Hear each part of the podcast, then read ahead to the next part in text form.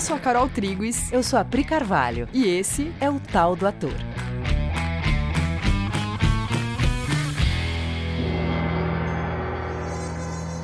E aí, galera? Oi, gente. Beleza, cara? Como vocês estão? Bom, vamos lá. Seguinte, a pergunta é: por que montar hoje uma tragédia grega? Por que montar um texto que tem 2.500 anos? Ou então, por que montar Shakespeare? Tem 400 e tralalá anos, ou Chekhov, ou Ibsen, enfim. Por que montar qualquer clássico? E como montar? Qual o primeiro passo para abordar um clássico? Eu posso adaptar a obra para deixar ela mais atual? O que, que eu preservo e o que, que eu trago para perto, para a atualidade? Sim, arte não há regras e a gente pode tudo. Esse tudo ele deve estar pautado por propósito e por consistência, né? E são esses dois itens que vão sempre guiar as minhas escolhas estéticas e, na abordagem de um clássico, vão guiar toda e qualquer adaptação ou contextualização. Mas vamos falar disso em etapas aqui, para deixar isso mais claro, porque quando a gente pega uma obra que está longe da gente no tempo e no espaço, tem alguns fenômenos bem comuns que acontecem. O primeiro fenômeno é a questão da linguagem. Quando a gente lê obras antigas, a linguagem antiga pode oferecer uma barreira.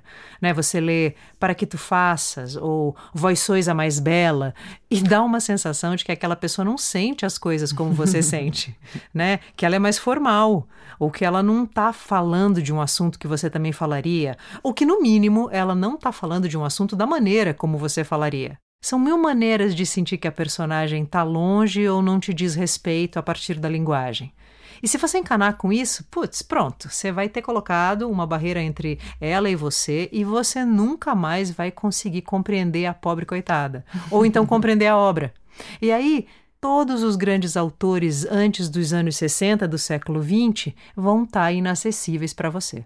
Você já leu uma cena de baile onde tem descrição assim de roupas, vestidos, de rendas, dos leques, dos chapéus, e a música é tocada por um cravo, e a dança é antiga e paradinha, onde só as mãos se tocam? Não sei se vocês já viram em filme, por exemplo, cena de baile antigo, onde as danças da classe alta é composta por passinhos, o quadril nunca se mexe, as mãos apenas se tocam no ar. É quase como se aquelas pessoas não fossem humanas, como se elas não fossem pessoas, elas não quisessem comer, beber, se divertir, transar, não sentissem ciúme, alegria, medo de doença, enfim. Como se essas pessoas não quisessem coisas no mundo, né? Não sonhassem, se apaixonassem, tivessem medo da morte, enfim. A gente pode deixar a distância histórica e a estranheza com a linguagem se interpor de uma tal maneira entre a gente e a obra que a gente perde um pouco a mão e passa a olhar para aquele universo e para aquelas personagens como se elas fossem alienígenas, muito diferentes, quase caricatas. Uma peça de museu, bonita, mas inútil hoje em dia. Um bom exemplo para a gente entender essa distância da história clássica e uma maneira de fazer a ponte entre ela e a gente hoje acontece no filme Maria Antonieta, da Sofia Coppola. A Sofia coloca músicas contemporâneas nos bailes da corte do rei. Então você vê todo mundo vestidinho com roupinha do fim do século XVI, mas como a música é atual, ela quebra essa distância histórica. E aí a plateia imediatamente reconhece o que está acontecendo ali na cena. Ah, é uma balada. E aí você reconhece a dinâmica da balada, os comportamentos, os interesses em jogo, as sensações envolvidas. E é muito legal, né? Porque parece que no século XVI não tinha balada. Não. É, né? A balada foi, foi inventada né? no, com o advento do rock and roll, né? Sim. Não, eles dançavam a noite inteira, bebiam, normal. Só que a música era aquela lá. Sim. E as roupinhas aquelas e, lá, e os passinhos aqueles lá. Exatamente. Às vezes também a situação que o texto traz é anacrônica. A gente vai dar um exemplo que fica mais fácil de entender do que a gente só falando. Na peça Yerma, do Gabriel Garcia Lorca, logo no início, a personagem principal, a Yerma, ela está conversando com o marido, o João. Ela pergunta para o João se ele não vai tomar um leite, porque ele está magro. Ela diz que ele está envelhecido e que eles só estão casados há 24 meses e que ele deveria fazer coisas para melhorar essa sua condição. E ela segue dizendo que, se ela tivesse doente, ela gostaria que ele cuidasse dela. E o João pede para ela parar. Diz para ela que ele não tem nada, que é tudo coisa da cabeça dela, que tá tudo bem, que os negócios vão bem, que eles não têm filhos para gastar o dinheiro. E aí ela fala: justamente, não temos filhos. E essa é a questão da Irma, o tema da peça, ela não ter filhos. E essa questão vai ser levada às últimas consequências, como as questões são levadas às últimas consequências nas tragédias.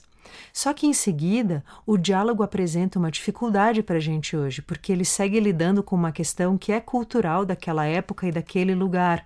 E é aí que a gente tem que ser sábio para saber o que fazer com isso numa montagem. Quer ver? Ó, a Irma fala assim: Não demonstro meu amor? O João responde: Demonstra. A Irma: Sei de mulheres que tremeram e choraram antes de se entregarem a seus maridos. E eu? Chorei a primeira vez que dormi contigo? Não cantava ao levantar as barras dos lençóis de renda? E não disse: Como essas roupas cheiram a maçã? Ainda que em alguns lugares do mundo tenham anacronismos desse tipo, hoje chorar virgem antes de dormir com seu marido, antes de uma noite de núpcias, não deve ser uma questão que você, atriz ou ator, tenha lidado na sua vida. Então a pergunta é: essa fala quer dizer o que nesse texto aqui? Você vai ter que cavocar para saber o que está acontecendo ali, naquela relação entre eles dois. E quando você encontrar, você pode ou mudar essa fala, né, mexer mesmo na dramaturgia, se isso for uma opção, ou manter tudo igual, mas sabendo qual é a ação ali. O que está acontecendo? Qual o objetivo? Você tem que entender qual o assunto, porque o assunto não é a renda, o choro antes da primeira transa na noite de núpcias. O assunto é ela dizendo para ele que ela sempre se entregou para essa relação sem reservas, feliz. E isso é identificável na gente de uma forma atemporal, independente do assunto e do formato cultural. Os conflitos são atuais, eles não foram superados. O conflito que o Lorca traz não foi superado. Uma mulher que não possa ter filhos pode lidar com essa situação com muito sofrimento. Porque, enquanto cultura, a gente ainda associa mulher à maternidade, como se a grande função da mulher seja ter filhos. E isso ainda não foi totalmente questionado pela nossa cultura. Uhum. Na tragédia Medeia, do Eurípides, 431 a.C., a história é assim. A Medeia é casada com o Jazão, tem dois filhos com ele e ela é profundamente devotada a esse marido. Ela já fez muito por ele, já salvou a vida dele e aí, quando eles vão para Corinto, o Jazão abandona a Medeia para casar com a filha do rei, que é bem mais nova que a Medeia. A peça começa com a Medeia totalmente transtornada e a ama das crianças dizendo para as crianças se afastarem da mãe nesse momento porque ela não está bem. E a ama diz que teme o que pode acontecer. No decorrer da peça, a Medeia, inconsolável com o abandono do marido, vai se vingar oferecendo um manto envenenado para a princesa, como presente de casamento, né? A princesa que o Jazão casou.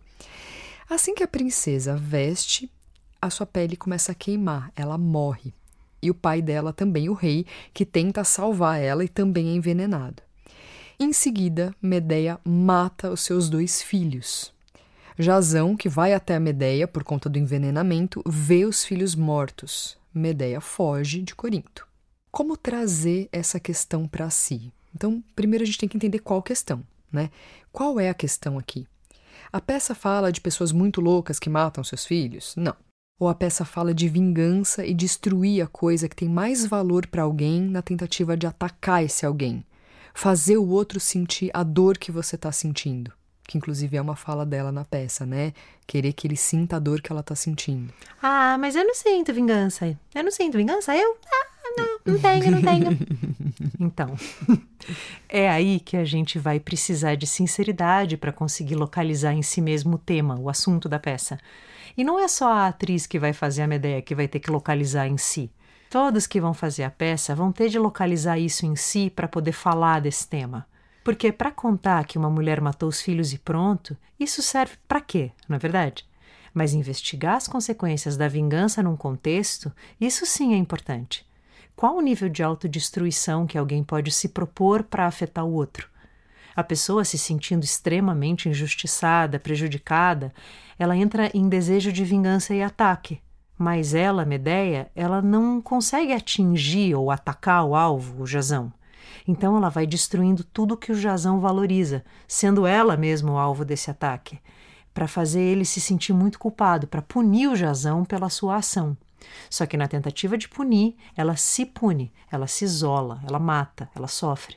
A tragédia tem isso, né, de levar uma dor que na maioria das vezes a gente experimenta de uma forma menos intensa, mais cotidiana, vamos dizer assim, mas é possível localizar a dor da Medeia dentro de um contexto atual e principalmente dentro de si. Então, para identificar a relevância do trabalho, você vai ter de identificar a dor daquilo.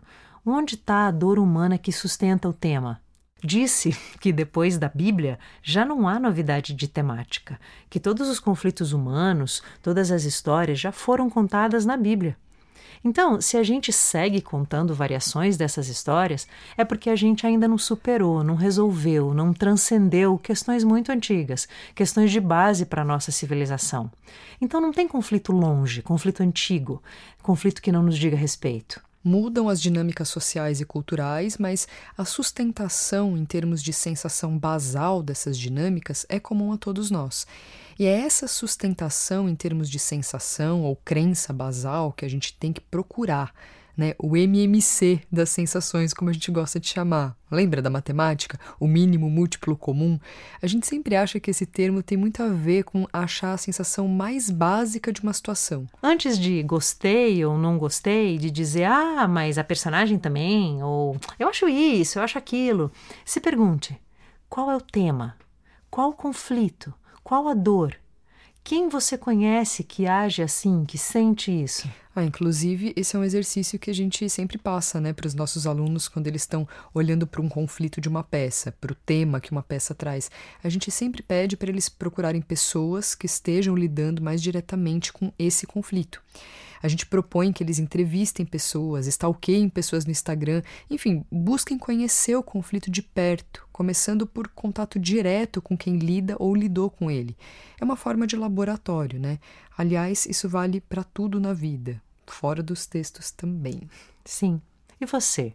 Você tem alguma relação com isso? Você manifesta isso também de alguma maneira? Esse tema que você está olhando? Uhum. Porque se você não olhar primeiro para você, você fala sem propriedade, você fala sem compaixão, né? Senão fica aquele teatro moribundo, né? Como diz o Peter Brook.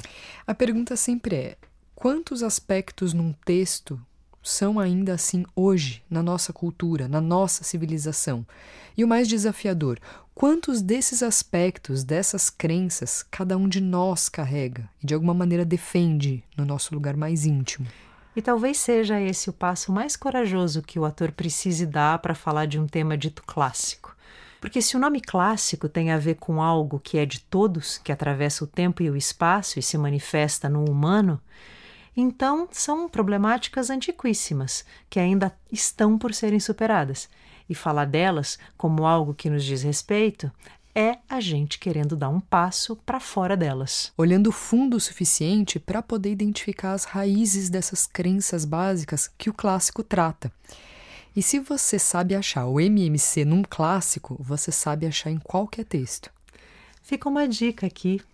Se você quiser ver uma montagem contemporânea da Irma e da Medeia, tem uma plataforma do Teatro Nacional de Londres que é como se fosse um Netflix, só que é do Teatro Nacional de Londres, onde tem duas montagens, daí, né, uma da Irma e uma da Medeia, que são acessíveis. Não é a assinatura mais baratinha do mundo, é, mas de repente você consegue fazer um mês, dois e ver tanto de peça que você puder.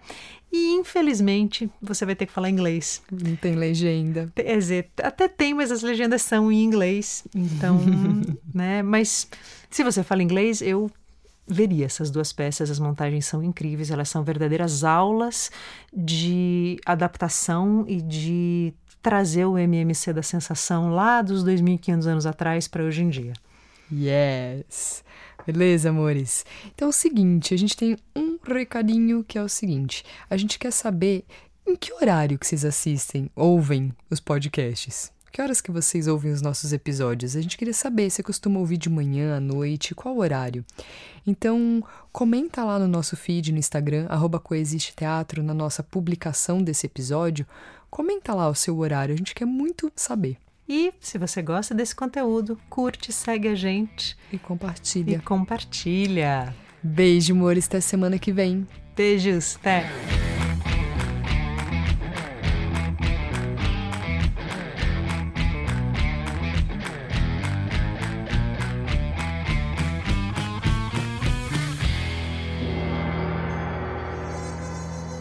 E aí, quando eles estão Vou voltando, vou voltar, Léo. Vou voltando. Eu vou voltando devagarinho, devagarinho. Tô voltando. O Jazão abandona. Desculpa, Léo. Vou voltar. Porque pra.